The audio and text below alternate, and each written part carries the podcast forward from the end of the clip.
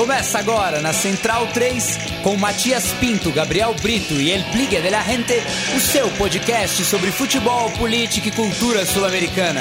Conexão Sudaca.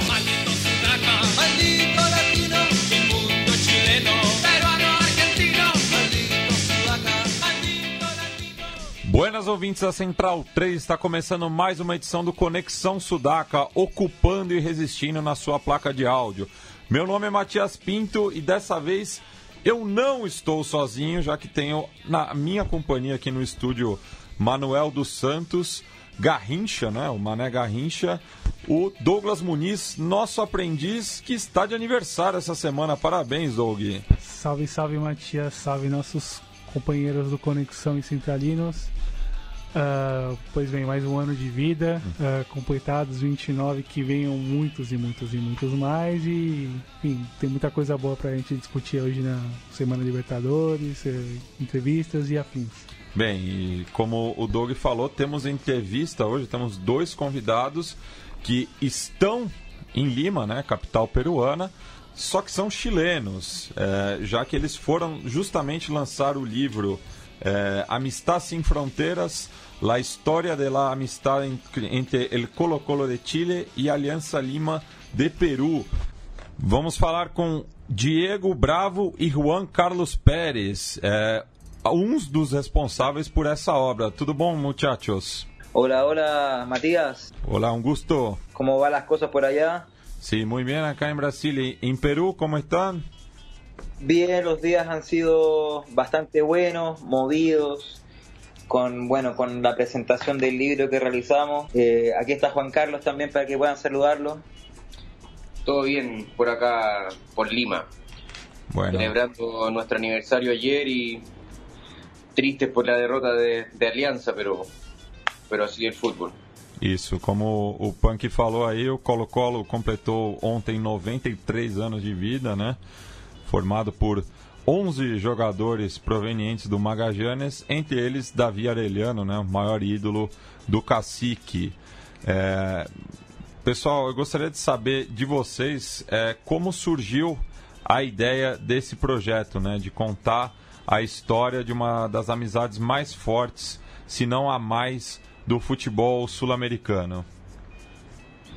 Bueno, eh, el, el libro es producto de años de amistad y de, relaciones entre, entre hinchas, principalmente, y la historia era tan fuerte, tan grande, la relación de Colo Colo con Alianza luego del, del gesto de, de ceder a, lo- a los jugadores luego de la tragedia de Alianza el, el año 87, que el libro responde a una, a una obligación eh, de los hinchas de Colo Colo y de Alianza eh, para dejar un registro en la historia porque mm, fue muy es una historia demasiado como tú dices es una historia muy grande muy fuerte que no no podía no tener un registro tangible y que se pudiera perpetuar en la, en la historia como lo, como lo es un libro.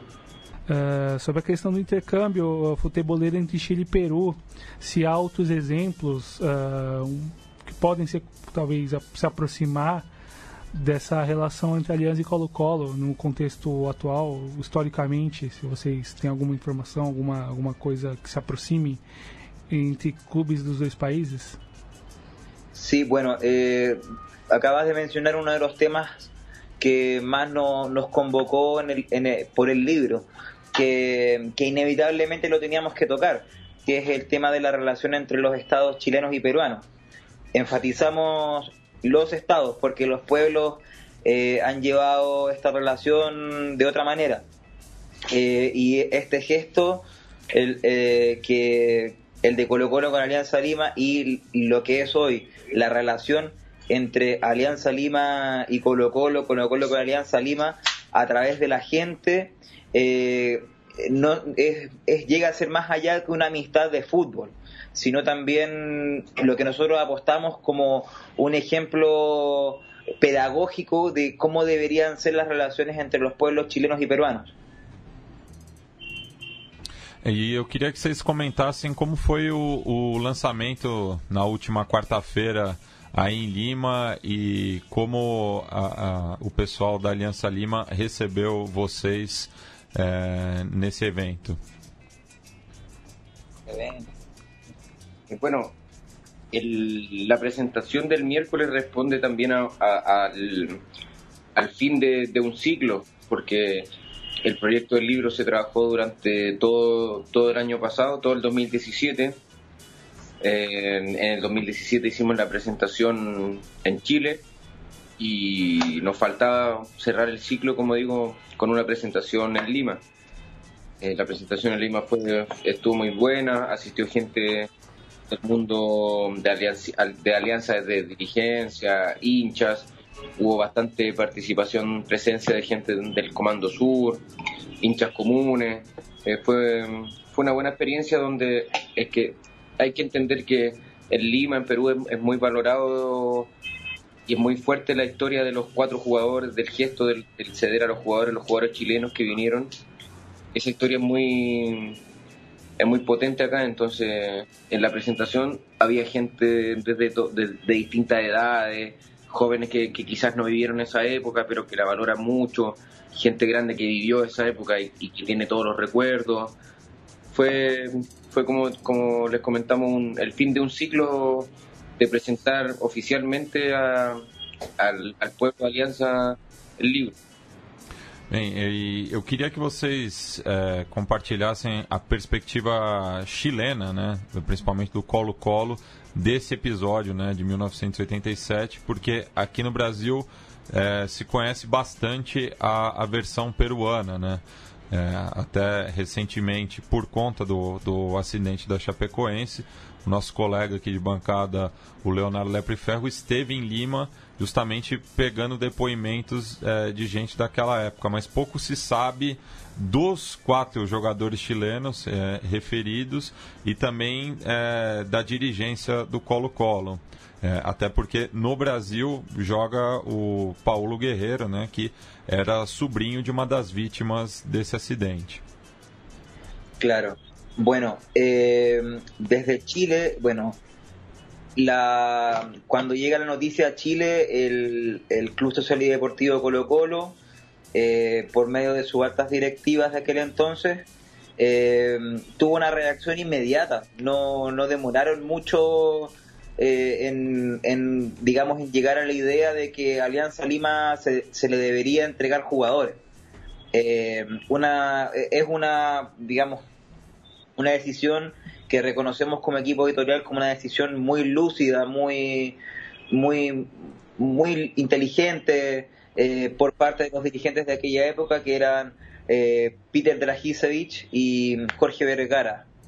Eh, bueno, como, usted, como ustedes dicen, ya saben la perspectiva peruana en cuanto al gesto, que es de una gratitud profunda, en tanto la, la nuestra por el gesto eh, la sensación que queda para el, para el hincha colocolino, incluso para el hincha del fútbol, que no necesariamente es colocolino, eh, es de un honor profundo, eh, porque mm, demuestra, digamos, con este gesto claramente virtudes humanas. O sea, no, no estamos hablando de, digamos, de, de, un, de un, trofeo, de un, de un torneo ganado, un torneo continental obtenido, no. Estamos hablando de valores, de valores humanos que se, expresaron de, de, una manera muy importante, que es ayudar a reconstruir el primer equipo de, de otro equipo igual que el, que el, de nosotros, que es un equipo popular eh, y que necesitaba la ayuda. Eh, Alianza Lima lo requería y Colo Colo se, presentó eh, de manera inmediata y de manera oportuna y responsable eh, frente al club hermano Alianza Lima. Bueno, eh, acá desde, desde que se conoció el proyecto del libro, tuvo bastante recepción en los medios, eh, salió publicado en los principales periódicos de, de, Perú y eso, en la presentación también hubo bastantes medios. Acá el tema fue, eh, históricamente ha sido siempre muy valorado y muy, muy considerado porque es una un hecho histórico que, que de verdad fue demasiado potente y demasiado fuerte, entonces hasta el día de hoy es muy en Perú es muy considerado y muy se vive día a día porque en el recuerdo de la gente está consciente y la gente mayor que, que en ese tiempo era, era adulta, por decirlo de una manera, traspasó eso a los más jóvenes, que, que hay jóvenes que, que quizás nacieron después del año 87 o que en el año 87 eran muy pequeños, pero que así eh, saben la historia, porque eh, como tú decías delante, es una de las amistades y relaciones entre clubes más fuertes del mundo porque se da por un hecho concreto que es una tragedia y que, que conmovió mucho a, a, dos países que hace que sea una amistad muy fuerte. Entonces los medios y la opinión pública responde a eso porque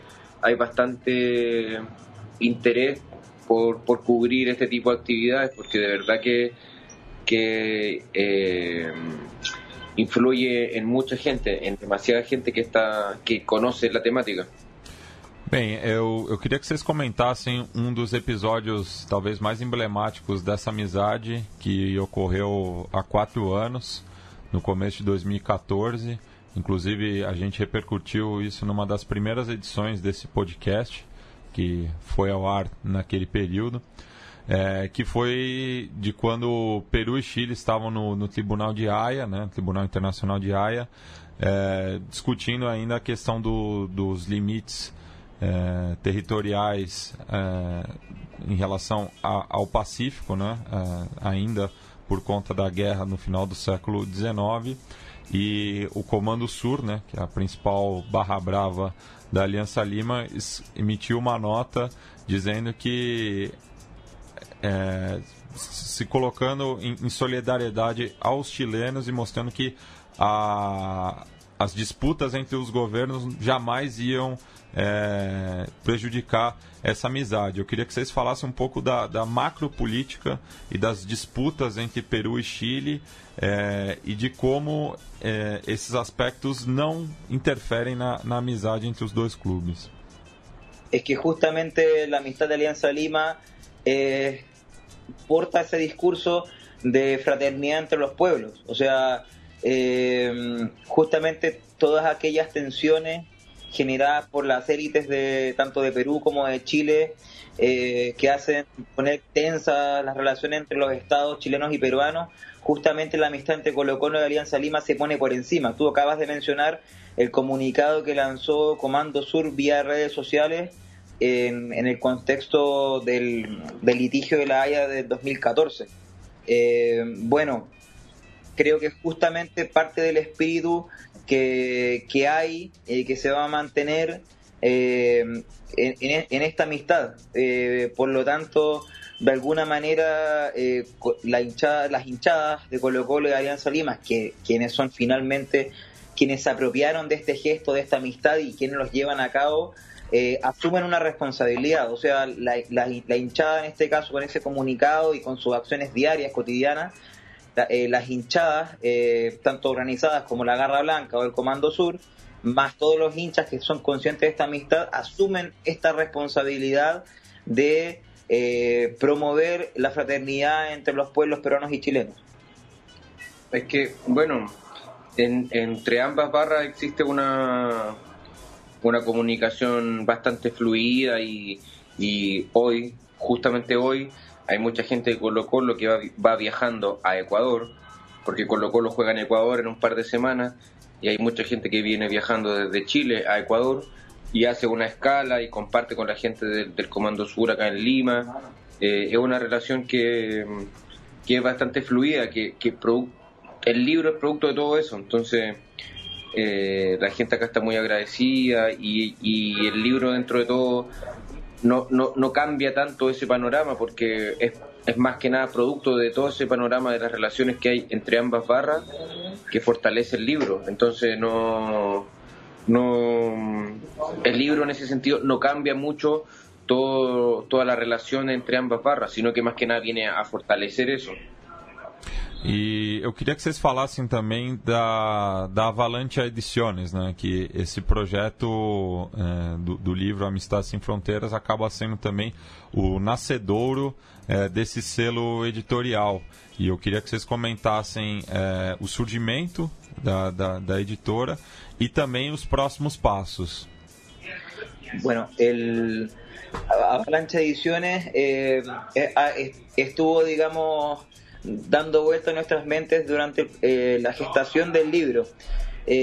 por diferentes motivos, nosotros estábamos trabajando en algún momento con una editorial, finalmente no seguimos con, con seguimos, no seguimos con esa editorial y finalmente nos dimos cuenta que teníamos muchas ideas, digamos, por desarrollar. O sea, tú te tienes que imaginar que las reuniones, las miles de reuniones que, tuvimos y conversaciones que tuvimos con el equipo para hacer el libro, eh, también hablamos de otras temáticas que podríamos o que nos interesaban. Entonces vimos que tenemos un campo fértil e intereses comunes y mucho, y mucho entusiasmo eh, para poder seguir eh, trabajando. Entonces, Avalancha Ediciones va a seguir trabajando, probablemente con ya, ya van a tener novedades dentro de poco. Por el momento estamos trabajando eh, concentrados en este libro, Amistad sin Fronteras. Y bueno, Juan Carlos, no sé si puedas añadir algo. Bueno, más que nada, Avalancha nace eh, producto de, del sentimiento del equipo del libro de, ver que el proyecto del libro Amistad sin Fronteras era un proyecto importante que incorporaba a mucha gente y que algunas editoriales chilenas con las que habíamos eh, conversado, editoriales cercanas, no, no sentíamos nosotros que no, no valoraban o no, le tomaban el peso a, esta publicación que de verdad es, de verdad que Amistad sin Frontera es un libro que, que incorpora a mucha gente, a, a, escritores chilenos, peruanos, artistas argentinos, suizos, fotógrafos, una fue una apuesta demasiado ambiciosa que necesitaba tener un respaldo y que no vimos ese respaldo de, alguna editorial y optamos por, formar nuestra propia editorial pensando en, en, un futuro cercano, como es lo que se está viendo ahora,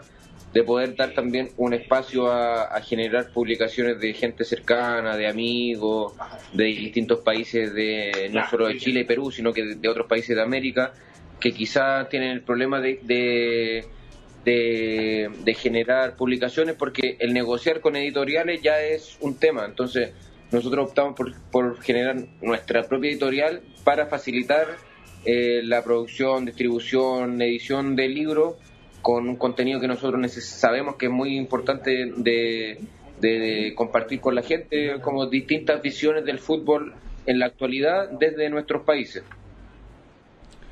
Uh, eu queria saber de vocês uh, quanto tempo mais ou menos durou a produção do livro, toda, o, toda a pesquisa historiográfica feita, algum, de repente as entrevistas, como, como, como se deu esse processo mais ou menos?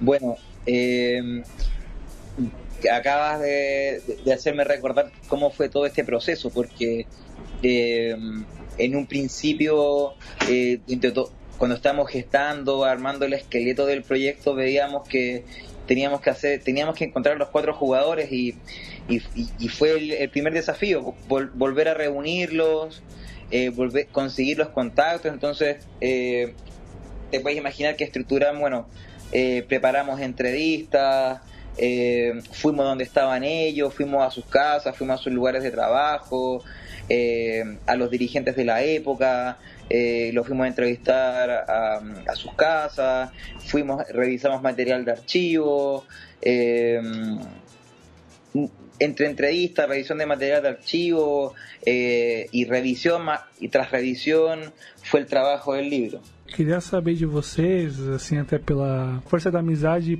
sei lá, por uma condição histórica, assim, talvez inesperada. É, são, são, as duas equipes mais ser... populares né, do, do, de ambos os países. E que nunca jogaram contra em nenhuma competição de relevância fora amistosos ou jogos de excursão. A relação de Colo-Colo com a Aliança si bien el año 87, producto de la tragedia y todo lo que, lo que es un poco más, es más conocido, viene desde hace muchos años atrás. Colo Colo se funda en 1925 y eh, un par de años después de la fundación de Colo Colo se juega el primer partido amistoso entre Colo Colo y Alianza en Perú, en un momento en que las relaciones políticas entre Chile y Perú eran tensas.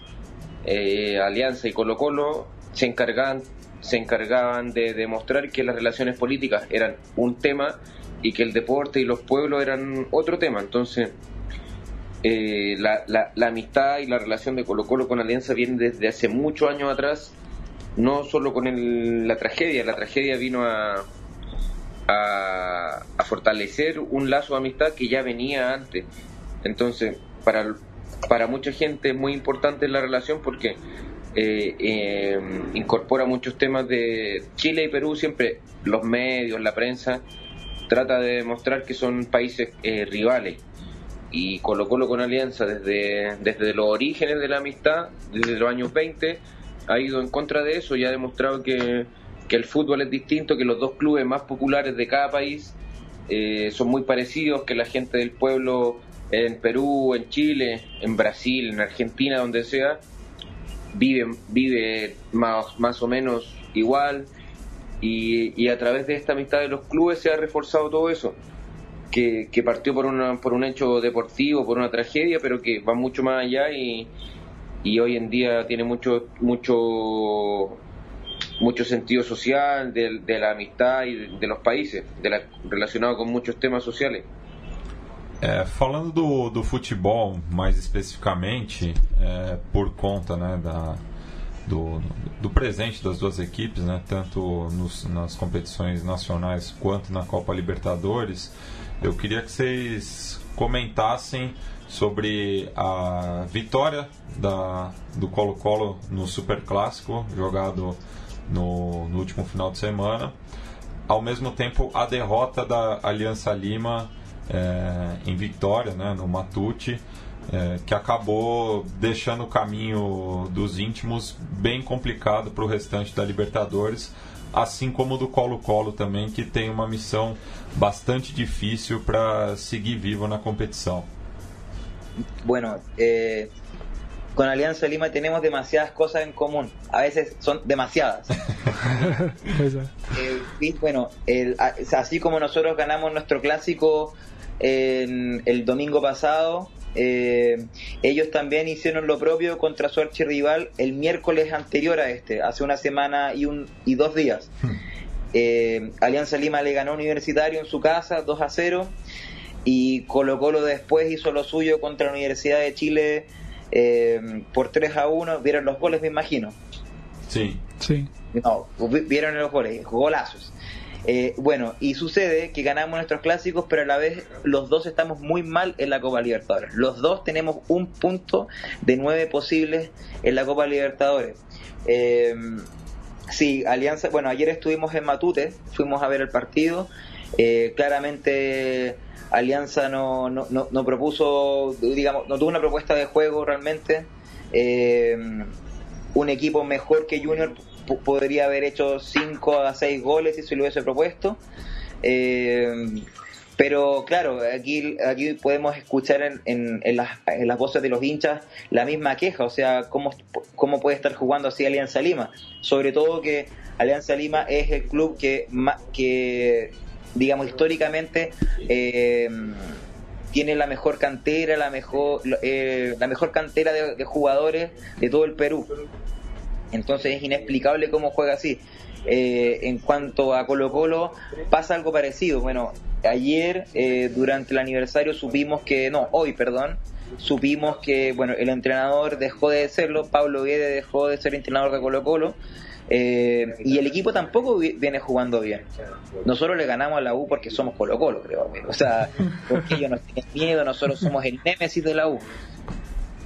entonces, eh, pero claro, el equipo tampoco está jugando bien. No hay una propuesta de juego clara. Entonces hay, hay cosas en común y nosotros si, si no, nos quejamos porque no hay propuesta de juego es porque nosotros vemos que el plantel de Colo Colo es bueno es un buen plantel. No es, si, si fuera un equipo, no sé, de, de, solamente juveniles, de 17 años, tal vez uno no podría exigirle lo mismo, pero hoy Colo Colo tiene muy buenos jugadores, o sea, Jorge Valdivia, eh, si me va ahora, el mismo Esteban Paredes, Jaime Valdés, eh, Octavio Rivero, en fin, lo, el plantel de Colo Colo son jugadores buenos, buenos. Entonces por eso uno lo exige, acorde a lo que son y a lo que, acorde a lo que es Colo Colo, por supuesto. Bem, e eu queria que vocês comentassem justamente do, do Esteban Paredes, né? Porque a gente vai passar agora para um outro quadro aqui do programa que chama Que Lindo el Fútbol, por conta da declaração dele antes do, do clássico, né? Que ele foi perguntado quantos jogos, quantos gols, perdão, ele já é. tinha feito contra a Universidade de Chile e ele respondeu que tinha feito 14. E um jornalista corrigiu ele durante a, a, a conferência de imprensa, é, dizendo que ele tinha feito 12. No fim, ele acabou fazendo 2 e declarou depois que ele estava correto. Então, eu queria que vocês comentassem desse personagem, né, o, o Estevam Paredes, que é um dos maiores goleadores da, da história do cacique. Bueno, eh, imagínate lo que fue para nosotros ver la repetición de esa entrevista después del partido Eh, o sea, para nosotros fue un placer, nos retorcíamos de la risa al ver cómo los jugadores de la Universidad de Chile se peleaban entre ellos porque no sabían qué hacer contra nosotros, que después Esteban Paredes en la cancha corrija al periodista después de haberlo entrevistado. O sea, es, un placer tremendo. Eh, Esteban Paredes, bueno, no solamente como lo que es en cancha, que es un jugador con una técnica exquisita, o sea, eh, creo que fuera del promedio de la liga chilena, eh, es también un, jugador colocolino e identificado con el club y, no por digamos no por la tribuna sino que es por sentimiento. Es que con Esteban Paredes es, un caso aparte porque este Esteban Paredes es un caso atípico del, fútbol en general. Eh, Esteban Paredes llegó a Colo Colo a los 28 años siendo que a los 28 años hay muchos jugadores que ya son descartados por, por considerarlos viejos. Esteban Paredes hizo todo lo contrario a, la, regla. Llegó viejo a Colo Colo, o sea, no viejo, porque 28 años no es viejo, pero, pero para el fútbol en general era un jugador grande. Y Esteban Paredes cuando chico tiene muchas fotos como hincha, que iba a ver los entrenamientos de Colo Colo, tiene fotos con los jugadores, con el entrenador de la época. Hay una foto que, tiene con el Gustavo Benítez, con el entrenador del, 96. Él viajó, viajó con la gente de la barra, viajó con un grupo importante, histórico de la barra, porque es Paredes de un barrio popular. Eh, para el hincha colocolino, Paredes un, es un ídolo con todas sus letras porque eh, se, ha se ha forjado el éxito que tiene hoy a punta de esfuerzo y, y aparte de a punta de esfuerzo por ser colocolino por representar muy bien a la gente de pueblo. Este Paredes es un jugador que podría ser muy que es muy famoso y tiene muchos medios encima. Y a, y a pesar de eso es muy muy muy humano por decirlo de una manera que se da el tiempo de no le niega una foto ni una firma a nadie porque él cuando chico iba detrás de esa firma y esa foto. Entonces es uno de los jugadores que hoy en día casi no hay. Representa mucho el, como el fútbol, el fútbol antiguo, como esta disputa fútbol antiguo, fútbol moderno, parece representa mucho al, al fútbol tradicional. Bem, vamos aos gols então aí del bendito de la área. Ahí lo tiene Marabona, lo marcan dos, pisa la pelota Marabona, arranca por la derecha el genio del fútbol mundial y deja el tercero tocar para Borruchaga siempre Marabona, genio, genio, genio, ta, ta,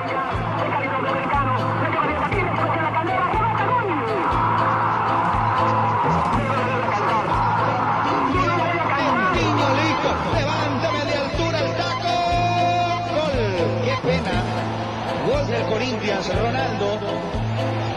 Qué lástima. Qué lindo es el fútbol, pibe. Qué lindo que es el fútbol, pibe.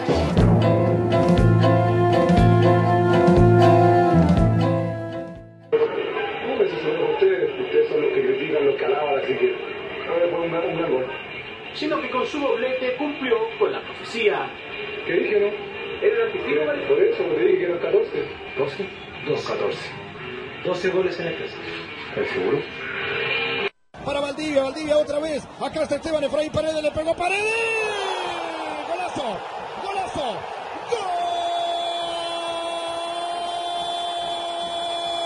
¡Gol! ¡Te pasaste! Notable, brillante, rutilante. Eres seco, eres distinto, señoras y señores. Goleador gigante, emotivo, señoras y señores. Pega con zurda sobre un costado de Johnny Herrera y la pelota dentro del arco y a cobrar, que salta el delirio y la furia lo grita con el alma, lo grita con todo. Golazo gigante, gigante, tremendo golazo, recontra golazo, enorme golazo, señoras y señores. Se pasó, se pasó, es distinto, es distinto, está en otra paredes, está en otra paredes, señoras y señores. Le pegó con el alma, con zurda, goleador, artillero goleador de sangre fría, decisión y corazón caliente. Le pegó con zurda y la pelota adentro. Pelota en la red, pelota en la red.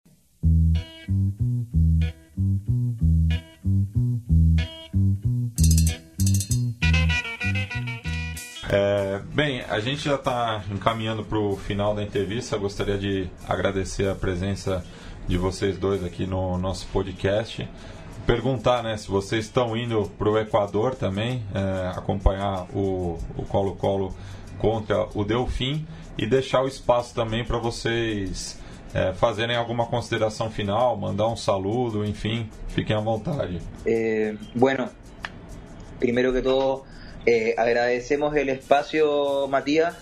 Eh, desde ya muchos muchos saludos a todos a toda la audiencia del programa, a, to- a todo el eh, pueblo brasileño que disfruta del fútbol y de, de la cultura alrededor del fútbol. También, bueno, a, a todas las personas que estén escuchando, muchas gracias por la atención y a los colocolinos que estén viajando a Ecuador, que nos vamos a encontrar en Ecuador para romper la voz por el cacique. Bueno, eh, agradecer el, el espacio y también comentar que Avalancha Ediciones, Amistad Sin Frontera, también en parte busca generar estas conexiones, conexiones sudacas, como, como se llaman ustedes, eh, de, generar espacio entre hinchas de, de distintos países que, que no somos muy distintos, tenemos realidades distintas, vivimos en sociedades distintas, pero pero el fútbol no tiene esa diferencia y, y es muy importante hoy en día generar y fortalecer estos espacios de unión, de, de conversación, de debate entre los distintos países que, que si bien podemos vivir de manera distinta, amamos a nuestros clubes de la misma forma y, y odiamos el, el fútbol mercantilizado y, y todas estas cosas que, que, que, que trae el fútbol moderno. Bueno, muchas gracias, cabro, y sigamos en contacto. Abrazo, hermano. Un abrazo. y saludo a toda la gente por allá. Obrigado. Bueno, Douglas, e já que a gente falou aí do super clássico chileno durante a entrevista com os nossos convidados, é, nesse final de semana temos o super clássico uruguaio, né, realizado entre o Penharol, que será o local, entre aspas, né, no, no Estádio Centenário, recebendo o Nacional. Eu digo entre aspas porque é, a própria é, o próprio Ministério né, do, do, do Interior no Uruguai é, declarou que o, o- a decisão, quem tomou né, do, do clássico ser realizado no, no estádio mais tradicional da capital uruguaia foi a Associação Uruguaia de Futebol, né? Porque a vontade dos clubes era justamente fazer valer o mando nos seus respectivos estádios, agora que o, o Penharol está habilitado, né, para receber clássicos no campeão del siglo. E esse debate já está acontecendo na, em relação à possibilidade dos dois se encontrarem na Libertadores ou de repente na Copa Sul-Americana em relação a, a mando de campo, os dois mandos de campo se seriam mesmo no centenário nos seus respectivos estádios. É uma questão que já é um debate que já está acontecendo com esses últimos nesses últimos anos de construção do, do, do, do campeão do siglo, após a, a inauguração, sobre essa questão de mando de campo, de como seria, de quem definiria e quem assumiria a bronca de, de, de realizar ou nos seus, seus próprios estádios ou no próprio centenário mesmo. Mas, bom, que bom que, a, que a, a meu ver, que a associação decidiu chamou o jogo para ela e decidiu que o jogo seja realizado no centenário e enfim que pese algumas proibições que que que estão junto aí no, nesse nesse nesse bojo mas é um clássico é meia é meio a meio. E num contexto onde a gente está perdendo muito aqui dentro e vendo muitas derrotas lá fora a nível de torcidas, de, de liberdade de torcer e todos os efeitos disso, no mínimo ver o meio a meio do estádio já dá um pouco de alento, dá um pouco de, de, de enfim, de, de, uma perspectiva menos, menos sombria porque está acontecendo no lado de lá.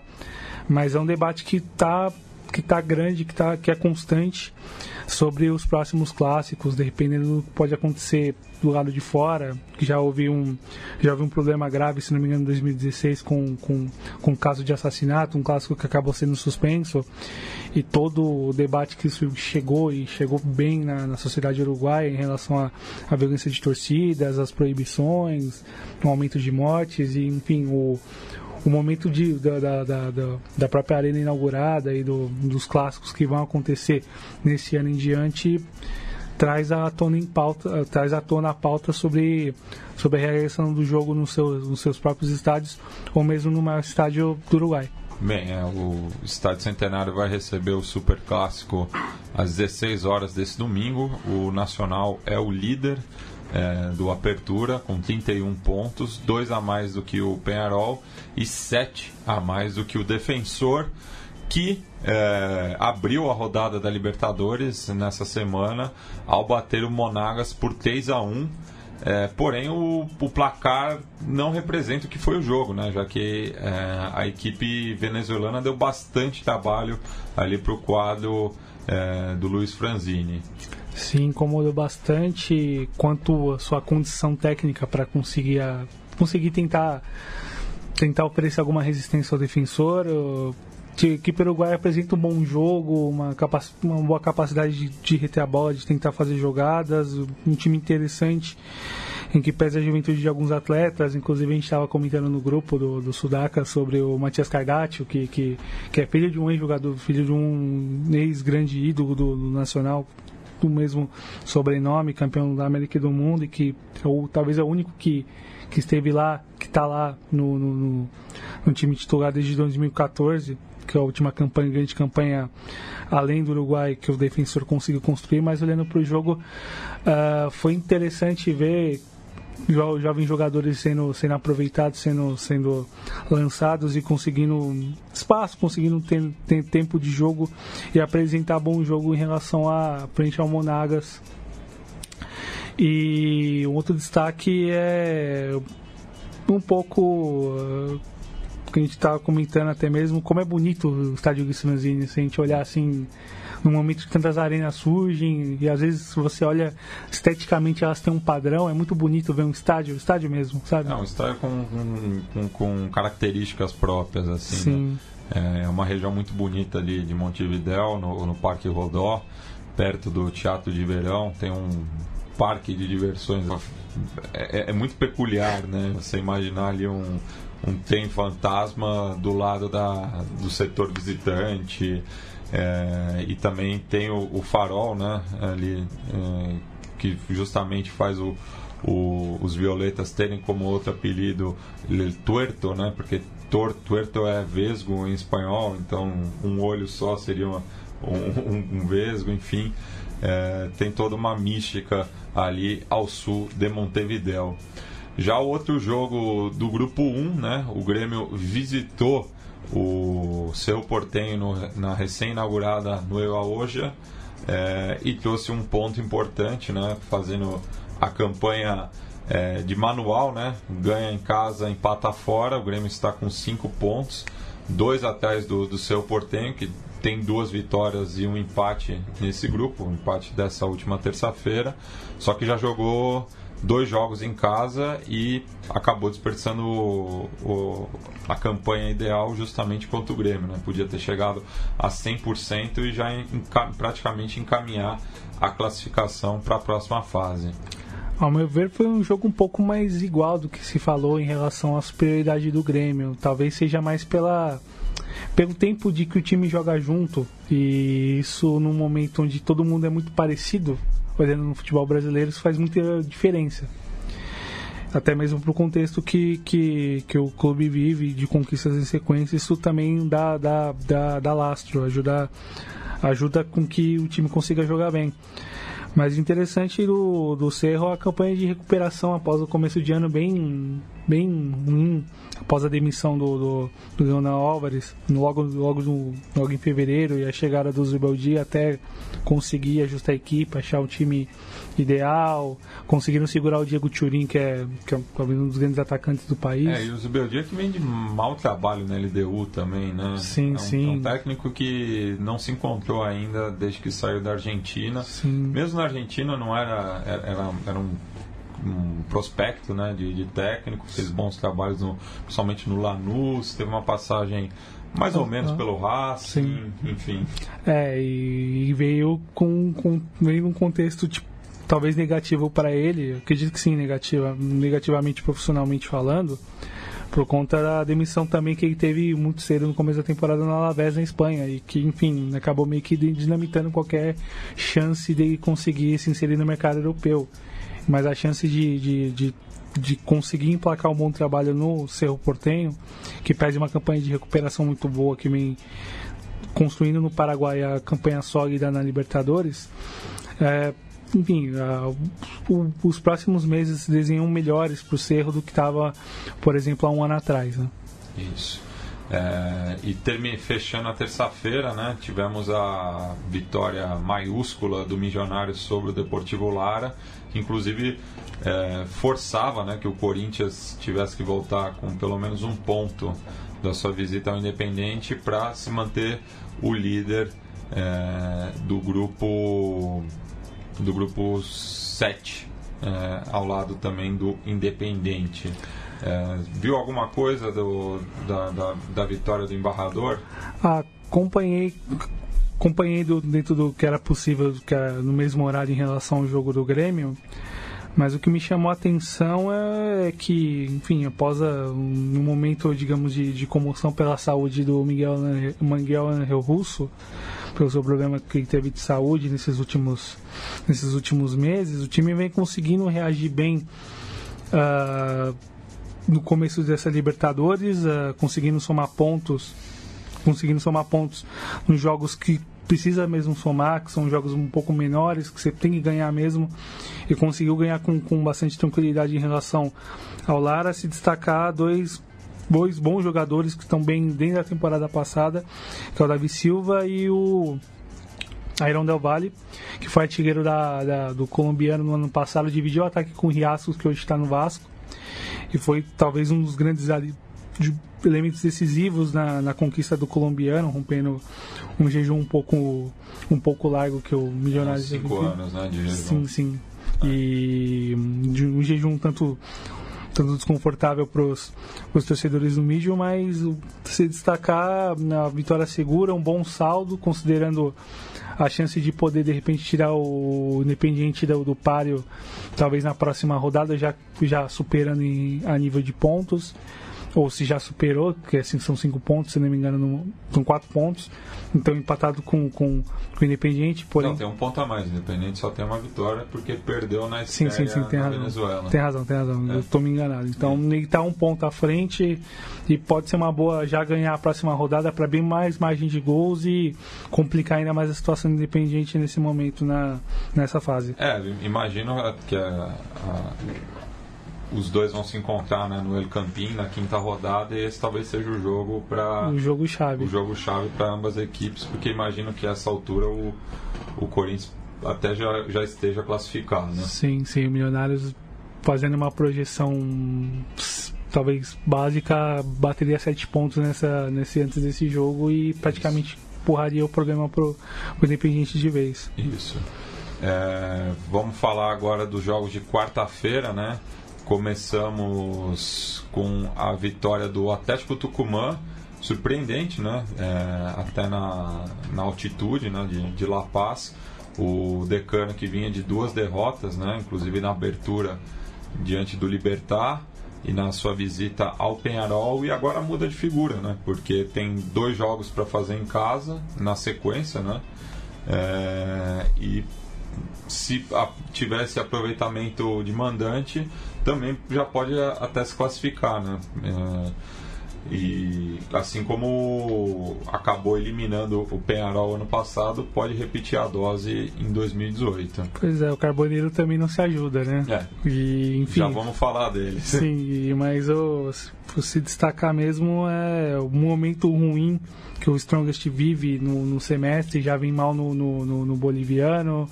É, Tomou... e eu, eu não me recordo de ver o, o Hernando Siles tão vazio num jogo por competição continental.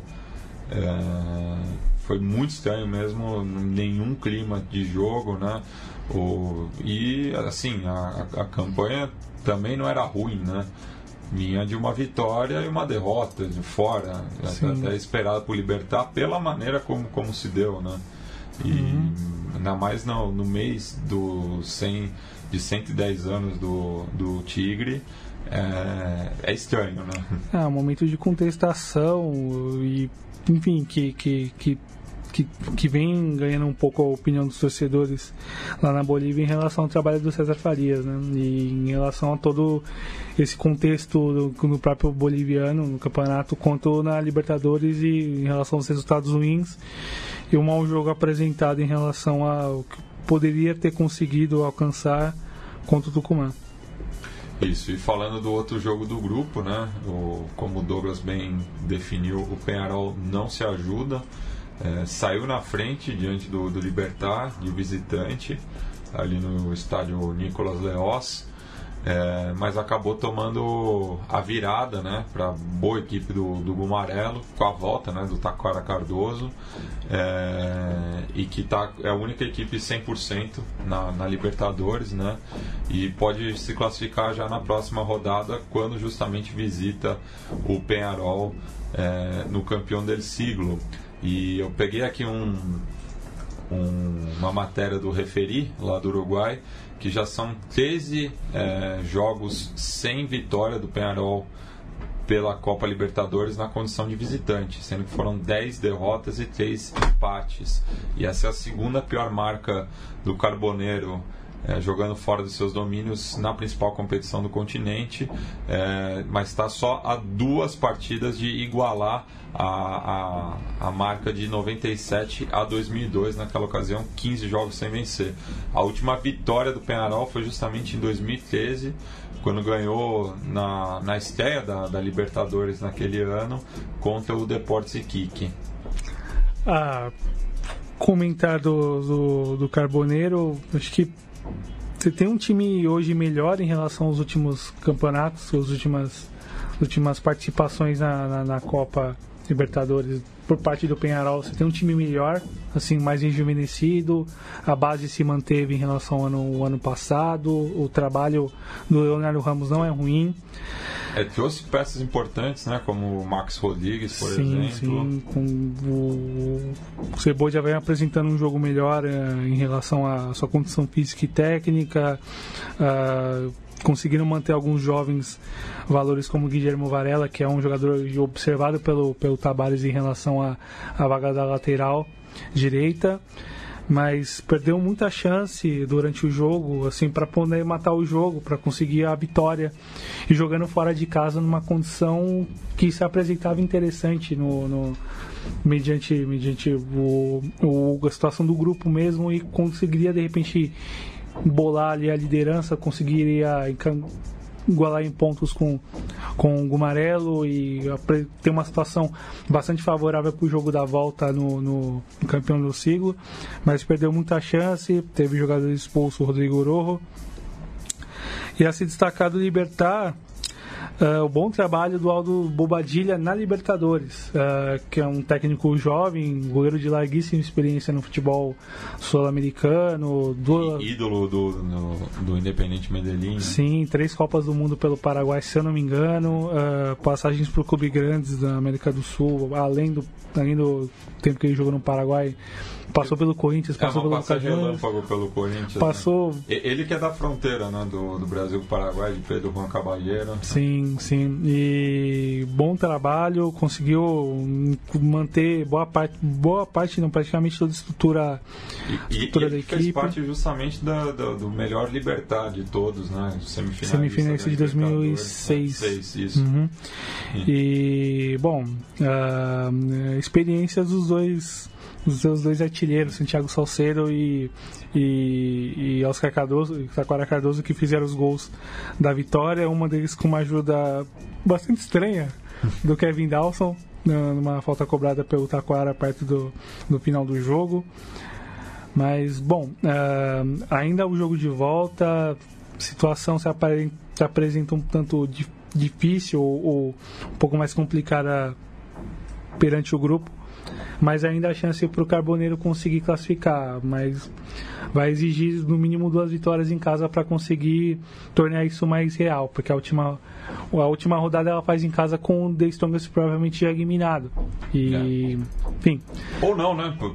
Esse grupo tá. tá os, os três de baixo estão tão próximos que talvez o Libertar já chegue classificado, mas ainda todos vivos na, na última rodada. Pode ser também, pode ser também, dependendo do- de como acontecer esse retorno, mas é, perspectivas um tanto preocupantes pro, pro, pro Carboneiro, ainda mais com o clássico no final de semana, e é uma semana cheia e que, e que se desenha bastante decisiva para os lados do, dos comandados do Leonardo Ramos. Isso.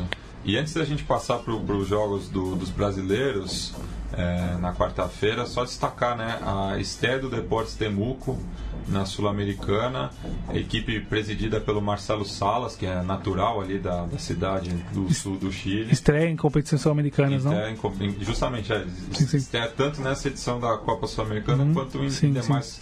Competições continentais e que ia perdendo para o Estudiantes de Mérida até os 44 do segundo tempo, quando o, Alfredo Ábalos fez o gol de empate é, argentino, né? Dando aí uma felicidade para o pessoal lá de Araucânia. Então ficou registro aí da, da bela estreia do, do Temuco, ainda mais conseguindo um- um- um- fazer o gol de visitante, né? Que muitas vezes acaba sendo a, a moeda aí. E o jogo tinha sido adiado, era para ter acontecido semanas, se não me engano, semanas atrás e acabou não, não- não É. rolando. Mas, bom, legal a estreia do, de mais um Cubitico. E, enfim, de- enfim, interessante poder ver como, como esses novos jovens clubes e, e a ação desses jovens dirigentes que, que foram jogadores na nossa. que a gente viu muito jogar nos anos 90 e anos 2000. Bem, agora passar né, para os jogos de Corinthians e Flamengo. É, começar pelo mandante, né? O Flamengo recebeu o Independente Santa Fé é, no ex maior do mundo e que estava vazio, né? Por conta da, da punição que o mais querido tomou, né? Da, da, da Comembol que só vai poder receber seu jogador, seus torcedores na próxima quinta, na, na quinta rodada da Libertadores contra o Emelec. Mas confesso que um jogo muito chato, né? O, É, Fla- esse Flamengo não sabe para onde está indo. É, é muito desorganizado, depende de, um, de, um, de uns lapsos aí, então o gol sai de, de escanteio, bem cobrado pelo Diego, com um bom finalizador que é o Henrique Dourado, que- porque é só isso que dá para esperar dele mesmo, Sim. é de empurrar a bola pro gol. Sim. Não, não espero que ele vá buscar o jogo nem nada. Tente fazer uma jogada. Ele isso- precisa isso- receber a bola. Isso não vai acontecer, eu já vi de corpo presente muitas vezes É. quando ele jogou no Palmeiras. Mas eh, então e depois o Flamengo acaba tomando o gol de empate num, num contra-ataque. É, mais um gol né, do, do Wilson Morello. É, artilheiro aí da, da Libertadores já são oito gols, né, contando desde a, das duas rodadas preliminares. É, e o Independente Santa Fé que só empata, né? É, Empatou um- em casa na estreia contra o Emelec, mas conseguiu dois pontos importantes na sequência contra River e, Flamengo, jogando fora de Bogotá. E tem retorno dois jogos em casa. Isso. Que é isso, considerando o, o momento que o time vive no semestre, é muito importante. Após o começo uma, bastante, bastante oscilante na- no Campeonato Colombiano, com a demissão do Gregório Pérez, uh, e todos os a partir da, das tensões que, que existiam na dirigência em relação ao técnico, em relação a, a ficar ou não com determinados jogadores, a própria, a própria saída um pouco, um pouco estranha do, Omar, do, do ídolo Omar, Omar Pérez no, no, na virada do ano passado para esse. Mas é se destacar, uh, além do, do, do, do, da boa fase, dos gols do Morello em relação à partida mesmo, é um, algo que passou talvez de, de, de, barato no jogo, que as pessoas talvez não se deram conta, os chamados stewards, que, que hoje são stewards, stewards é. né? Que são presenças constantes nas arenas e em novos estádios remodelados, são pessoas que ficam de costas pro campo, de frente para arquibancada, pra observando qualquer qualquer movimentação, e a movimentação estranha que ele viu talvez era de cadeiras vazias. É, Acho que é muito simbólico pro momento atual com que temos, digamos assim, grades na, nas arquibancadas e afins, né? Isso.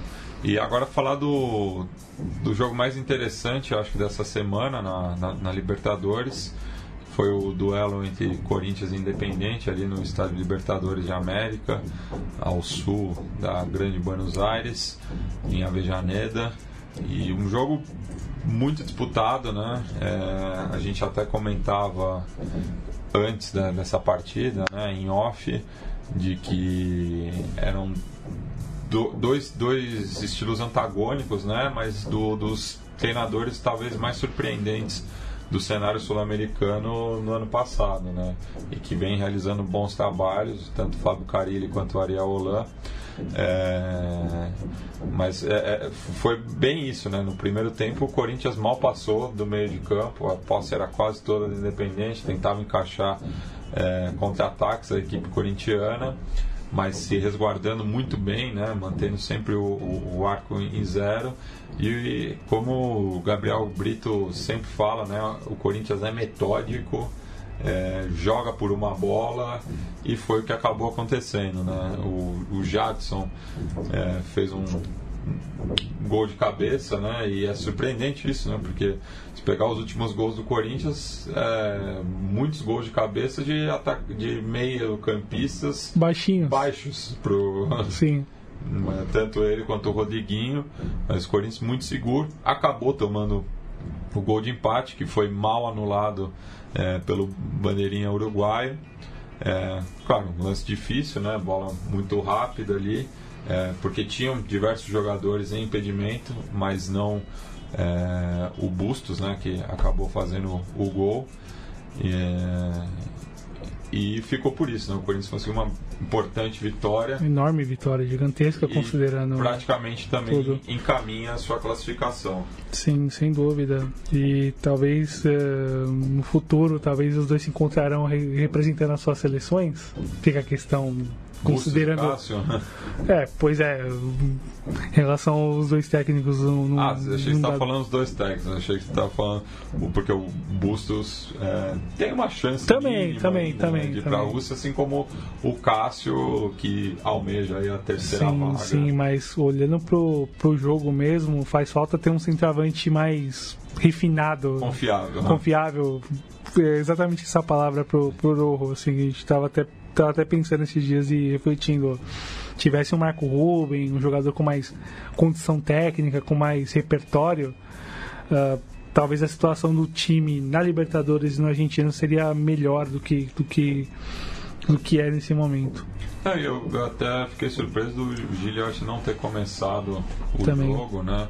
Outro também que me surpreendeu não ter alinhado foi o Messa, que fez uma excelente sul-americana, mas Uhum. perdeu espaço. O Gaibor vem jogando muito bem Sim, também, sim. né? O Jonathan Menezes, que veio do Tajeres, também Sim, são faz algumas perigo. algumas da- da- da- das tentativas de, de re- reorientar o time de uma forma mais com, forma tão confiável como como o Olan fez na temporada passada após a perda do Barco que talvez era destaque técnico maior mas principalmente do Talhafico que era um jogador que equilibrava muito bem o setor defensivo. E É. o time ainda ainda tá teia para conseguir achar a melhor opção. Tentou o Gaston Silva na lateral esquerda tentou outros jogadores por ali mas não vem conseguindo acertar. Tentou o Santisminho que também não deu certo Mas é uma questão um pouco de, de, de, de posicionar esses atletas, ou esses jogadores que, que, o, que o Olan recebeu na virada da temporada. E são bons jogadores, mas depende de tempo para conseguir tornar a coisa sólida, forte, como ele conseguiu no ano passado, que também demandou tempo, mas deu resultado. Mas agora a exigência é mais a curto prazo. E, enfim, né, Não tem tanto tempo. não há tempo, não, talvez também não exista paciência até lá. Isso. Passemos agora para o jogo do Racing, né, recebendo o Vasco da Gama e que teve uma, uma triste coincidência né, com o outro jogo em Avejaneda, que mais uma vez né, há denúncia de é, atitudes racistas né, por parte do, dos torcedores locais.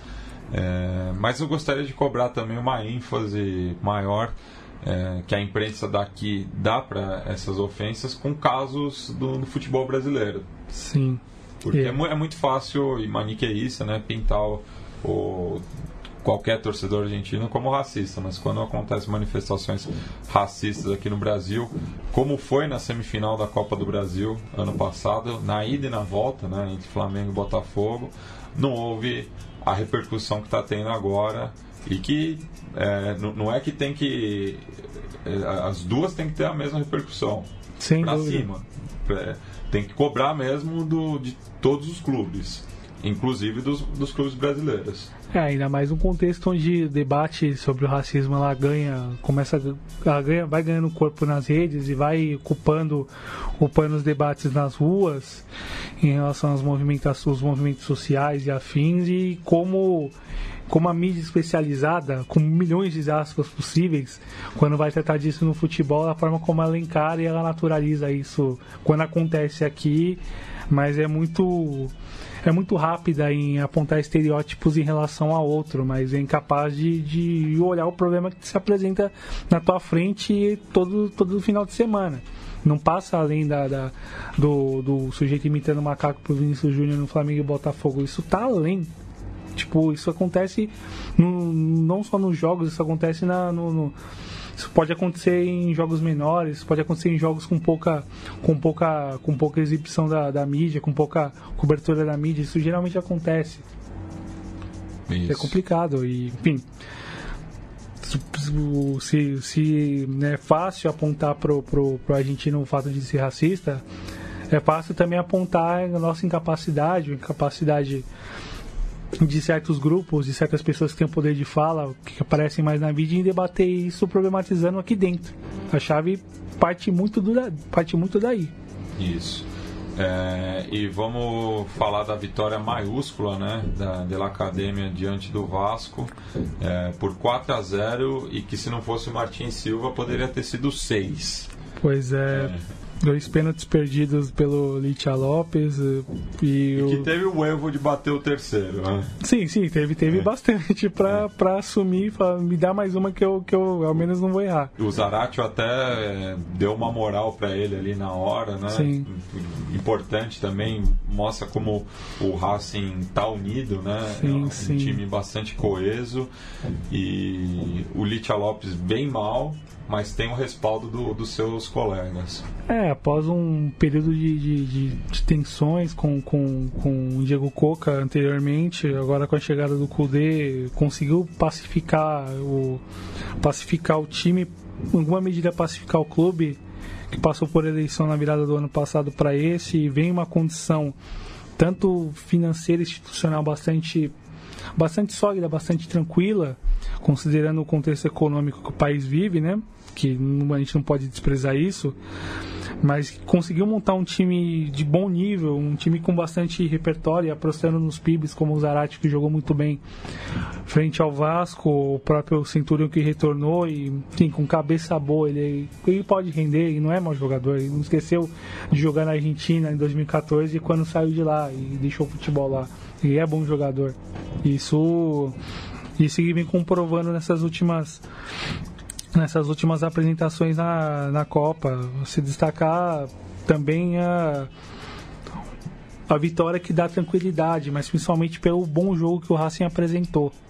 Muito se cobriu sobre a possibilidade de um jogo mais parelho, de um conto entre jovens como o Lautaro Martinez e, e o Paulinho, que também podem se encontrar no futuro, representando as suas respectivas seleções, mas É, acho que é, tem muita é, coisa para acontecer, Teve né? até uma troca de mensagens bastante legal, assim, entre os dois na prévia do jogo, né? O Sim, sim, Lautaro desejando sorte pro Paulinho na recuperação, Uhum. o Paulinho fazendo reverência ao camisa 10 do Racing. É, um, um conto que poderia acontecer, Em não campo. aconteceu em campo, É. mas que pode acontecer no futuro nas suas respectivas seleções, infelizmente nos seus respectivos clubes europeus. Infelizmente eles não vão ficar Muito durante muito tempo, assim, inf- muito infelizmente mesmo, né? comprovando a nossa incapacidade geral de, de, de mudar isso, mas enfim, aí é outra história. Mas E a situação do Vasco só não tá pior no grupo, né? Porque o Cruzeiro arrancou o empate no Estádio Nacional. Porque se a Raposa tivesse perdido para o Leão, é, os dois clubes brasileiros estariam numa situação muito difícil de ser revertida. é, quem esperava dois pontos após três jogos para um time que é ainda assim observado como favorito, não só aqui, mas como fora do país, né? Acho que uh, para a Laú, começar pelo mandante, ah, após a derrota no clássico e todo, toda a tensão que, que, que aconteceu já em campo em relação à à discussão entre, entre o Orion e o, e o Boceju, uma situação de, de, de quase briga literal entre o Pinilha e o próprio lateral esquerdo chileno mas um pouco uma resposta que o, que o time chileno conseguiu dar para essa torcida num momento de tensão, um momento de incertezas, e que pese uma boa campanha no chileno, o time é vice-líder do, do campeonato, e não faz uma má Libertadores, está jogando bem, está conseguindo fazer bons jogos, tem cinco, tem cinco pontos na tabela, tem um momento, uma situação favorável, que parece que vai fazer um jogo fora, mas é a Não, última do- rodada. Dois jogos fora. A Universidade de Chile faz dois jogos fora agora em sequência. Não, Cruzeiro e Racing fora e recebe o Vasco na última rodada. Ah, sim, sim, sim, sim, sim, isso É. mesmo, isso mesmo. Eu acabei trocando, É. trocando, trocando a questão, mas ele decide na última rodada mesmo. É, decide com o Vasco, que pode já chegar eliminado, mas tem que buscar algum ponto aí quando cruzar a cordilheira. Sim, sim, mas o considerando o que o grupo apresentava do- dos bichos papões, cinco pontos numa virada de turno não é nada mal, Não, sem dúvida. Para quem era talvez o, considerado a- patinho o- feio, o elo fraco o elo aí. fraco do grupo, considerando a- o que foi feito até agora no ano, nada mal mesmo. Bom, com certeza. É, e fechando, E né? essa- só Ah, pegando um desculpa. pouco da, da questão do Cruzeiro, ah, um pouco a dificuldade de conseguir fazer apresentar jogos melhores na Libertadores ou resultados melhores em momentos de, de maior exigência técnica. E né, a quarta terceira rodada e não conseguir uma vitória também é bastante perigoso, considerando que, lógico, tem dois jogos no retorno, tem uma situação para poder decidir que talvez a favoreça, mas é o Racing rece- recebendo talvez o Racing em casa, com o Racing pronto para decidir a vaga. E aí pode, pode complicar ainda mais para os comandados do Mano. Com certeza. E fechando essa semana copeira, tivemos a vitória do River Plate na sua visita ao George Capital é, por 1 a 0, né? Gol do Pinola e uma grande atuação do, do Franco Armani, né? Mais uma. mais uma e credenciando cada vez mais o nome dele é, frente ao Sampaoli.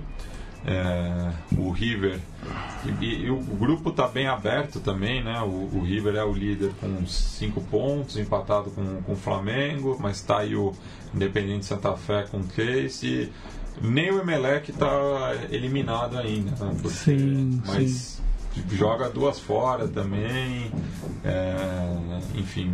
Teve situa- jogo na mão contra o Flamengo para conseguir sair com a vitória e, e, e começar bem não conseguiu. é, enfim, tem, vive um momento um pouco de, de oscilação no campeonato nacional, uh, uh, com os, somando os resultados ruins na Copa Libertadores.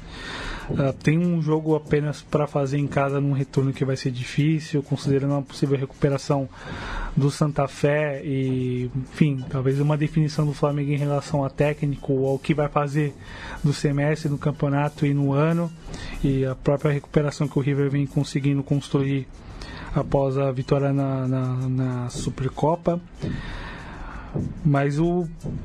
Na Superliga. Na Superliga. Não, não, na Superfinal. Na Superfinal, é, é. exato. É. Mas é, perdeu muito do, do, da qualidade que a gente conseguia ver do Emelec. É lógico, era um time montado durante longo tempo, que se manteve, mas a perda do Gaibor, principalmente, acho que matou muito do que o time tinha de bom. É, assim. não tem, não tem um traço né, daquele time do Gustavo Quinteiros, né? Que Sim. chegou longe ali entre 2014 e 2015 é, despontou, né? Sim, tem, tem bons jogadores experientes com alguma rodagem, o Marcos Monaini, o próprio Marlon de Jesus, que tem uma campanha, tem uma carreira Mas bastante, foi muito mal ontem. bastante sólida no, no futebol equatoriano. Consagrou o mas, Armani ontem. mas enfim, é, tá, tá bastante complicado para los elétricos, como Isso. são chamados os O time da o companhia. time da elétrica. companhia elétrica equatoriana. É, e fechando, né, tivemos a vitória do Júnior Barranquilha, que conseguiu seus primeiros pontos nessa Libertadores, na fase de grupos, né? É, ganhou por 2 a 0 na sua visita ao estádio Alejandro Villanueva, ali o Matute, na comuna de Vitória. É, e me chamou a atenção também o, o pouco o, o ambiente, né? Né, desse jogo, né? Afinal, a Aliança Lima não faz uma má campanha nessa Libertadores, né? Empatou com Boca na estreia, perdeu do Palmeiras fora, um resultado, eh, vamos dizer, esperado, né? Era o jogo mais difícil que, que tinha nesse grupo e podia, né? eh, reverter essa, essa desvantagem ganhando do Tiburon, mas acabou justamente dando vida à equipe de Barranquilla, que se ganha na, na próxima rodada no estádio metropolitano contra a própria Aliança, já também incomoda aí é, tanto Palmeiras quanto Boca que jogam durante a próxima semana. Sim, o vantagem pro Tiburão poder fazer dois jogos em casa, por mais que decida a última rodada fora de casa aqui em São Paulo contra o Palmeiras. Mas é isso mesmo, faltou mais aguante, faltou mais presença de público, melhor dizendo, no, no, no, no, no estádio, no, no Villanueva, Alejandro Villa- Villanueva. A se destacar, até mesmo no momento que o, que o time vai vivendo no, no, no peruano, que enfim não vai conseguir não vai conseguir chegar na, na, na final do, do torneio de verano, já que provavelmente no seu grupo o aliás o, o rival, o Sporting Cristal, já conseguiu uma vaga na final e provavelmente quem pode, quem deve chegar no grupo dele é o Melgar. Ele está muito distante, é um momento de, de, de reconstrução de equipe, perdeu alguns jogadores importantes, como, como o Luiz Aguiar, que foi jogar no no Nacional, depois de tanto tempo, de tantas passagens pelo Penharol. Mas, enfim, é, condição bastante desfavorável pro, pro clube de do clube peruano se destacar em relação ao Júnior ah, bom jogo do Tchará mais um né? Vem conseguindo ajudar na, na boa campanha que o Júnior vem fazendo no colombiano fez um gol frente frente aos peruanos incomodou bastante a defesa adversária enfim, apresentando credenciais interessantes para o que pode acontecer, assim, até a nível de convocação do José Peckerman, pensando na lista final da Copa do Mundo, e é um nome que, que é visto com bons olhos, mesmo jogando no futebol nacional, enfim, seus, seus grandes jogadores jogam fora. Mas muito interessante poder ver o time conseguindo responder após um momento de, de oscilação após a saída do técnico anterior, que eu não me recordo o nome, o nome agora, que era o Alexis, Alexis Comensanha, se não- o Julio Comensanha, se não me engano. Comensanha, Julio. Comensanha. E com a chegada do, do, do talvez seja o assistente técnico Aveguino Comensanha Lopes, que, que enfim assumiu a barca e está continuando conduzir nessa campanha copeira. a vitória dá um respiro, dá um gás para esse retorno que vai ser difícil, sem dúvida, mas é um alento importante considerando o contexto atual e que se apresenta para esse retorno em diante em relação à campanha do Tiburão. Isso. É, e semana que vem, né, teremos rodada cheia também. Começando na terça-feira, dia 24, o Milionários visita o Deportivo Lara às 19h15 e mais adiante o Nacional de Medellín recebe o Bolívar no Atanásio Girador, mesmo horário de Santos e Estudiantes de La Plata. Está confirmado já? É Pacaembu ou Vila Belmiro? Parece que é Pacaembu, se não me engano é Pacaembu mesmo, pelas informações que eu estava verificando, está confirmado Pacaembu. É. Já na quarta-feira, o The Strongest visita o Atlético Tucumã no norte da Argentina, é, mesmo horário de Nacional e Real Garcilasco no Gran Parque Central. Às 9h45, o Monagas recebe o Defensor na Venezuela. Mesmo horário de Boca Juniors e Palmeiras na Bomboneira. Teremos relato de, de um íntia é, do Verdão que estará presente lá. É, inclusive viajou essa sexta-feira. Um abraço aí para o Rafael Sanz, popular Clasher. É, enquanto que o Flamengo visita o Santa Fé no El Campín.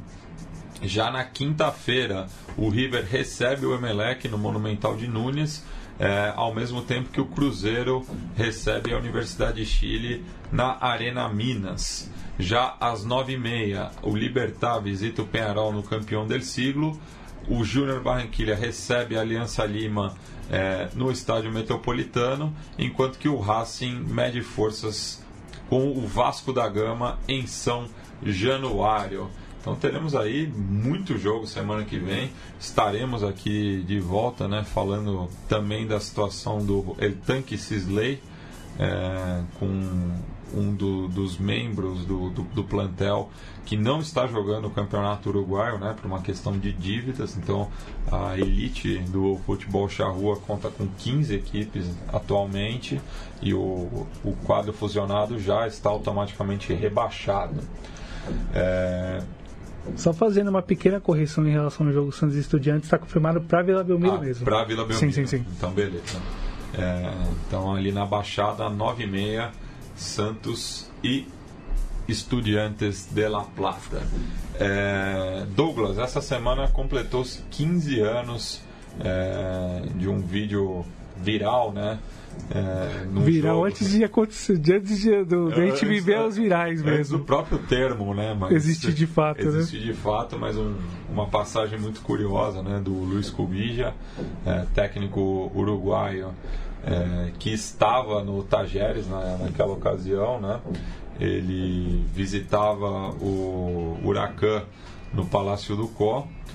A equipe local saiu na frente por 2 a 0 gol de Daniel Garipe e Dario Origena, que foi campeão da Mercosul pelo, pelo Tajeres e que, em 99. Que jogou na Ponte... Mercosul não, na Comembol. Copa Comembol. E, e jogou na, Ponte Preta. Jogou na Ponte Preta. É. Quem não se lembra do, se não me engano, 4x2, Ponte Preta Guarani com três gols dele. Ele comemorava os gols como uma máscara de macaco, né? Sim, sim. Só que o, a equipe de Laté virou contra o Globo é, com gols de Christian De Vallis, Javier Gandolfi e Cláudio Gonçalves.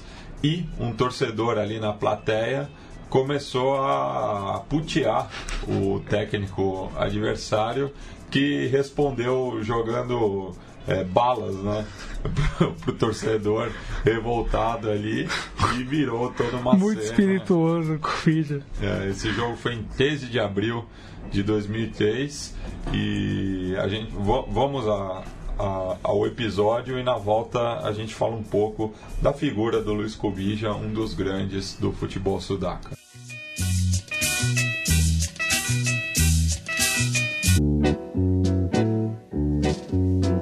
Recuerdos de Ipacaraí.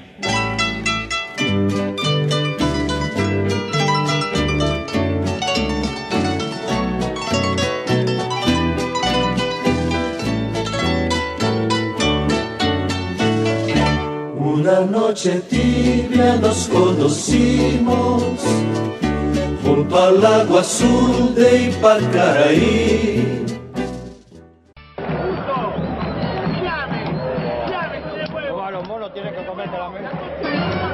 La concha de me de tu madre, me? Bem, Luiz Cubija, natural de Paysandu, no Uruguai, é, começou a sua carreira no Penharol, né? Foi campeão, bicampeão da América é, pelo clube, campeão.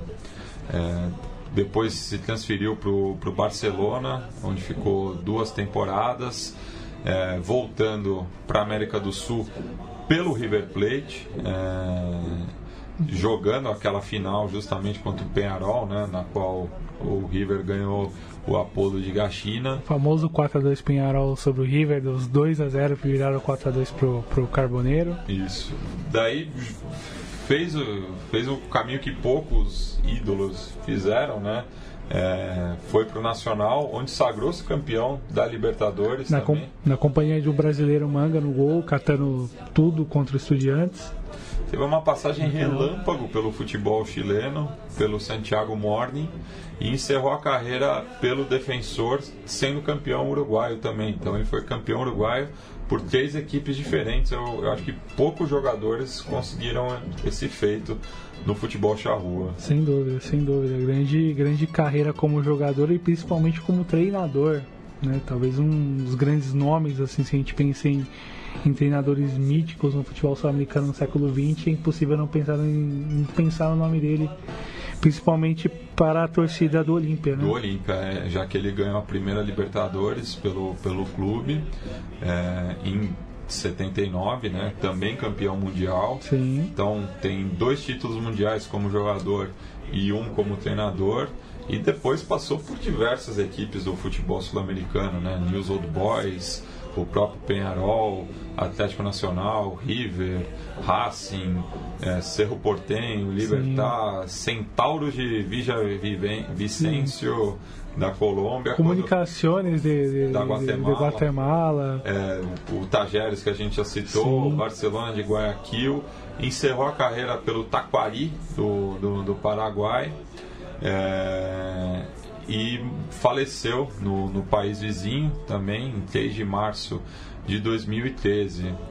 Então fica aí a, a nossa homenagem ao grande Luiz Cubija, é, como falei anteriormente, um dos grandes do, do futebol sul-americano e que jogou três Copas do Mundo pelo Uruguai, né? 62, onde anotou um gol, no Mundial de 70 também marcou um gol e de 74 é, onde passou em branco. Sim, sim, grandíssimo jogador e um técnico de grande, de grande marca no, no futebol sudaca. Bem, Douglas, deixo espaço para você tecer alguma consideração final. É, lembrando, estaremos aqui de volta semana que vem falando mais de Libertadores e da política no continente. Acho que é isso mesmo, Matias. Agradecer mais uma vez o espaço e conseguir poder estar aqui presente no, no Aguante, aqui ajudando no programa. Sempre, sempre na escuta de, de vocês quando eu não estou presente, sempre ajudando, sugerindo, comentando, enfim, no que pode ser melhorado no programa, no que está bom, enfim. É muito legal poder ter esse espaço, agradecer uh, pela enfim, por tudo isso e, bom, dar um abraço para Egen, Egen, te amo e vamos que vamos. Bem, a gente vai encerrar o programa aí com o single dos, dos camaradas do 88 Não, lá de Mauá. Um abraço aí para a família Miranda, né? O Nicolas, o Daniel e o Guilherme. O disco tá para sair ainda nesse semestre. Esse, esse single chama Três Acordes. Tem um clipe também é, produzido lá pela Lixo Discos, da turnê que eles fizeram no final de 2016 entre Argentina e Uruguai. Então é sempre uma banda aí que está é, rompendo fronteiras pelo continente, né? Sempre trazendo também bandas, servindo de apoio, né? para bandas de fora tocarem aqui no Brasil. Então estão sempre junto aí. Abraço aí para toda a galera do Sônia Maria asta.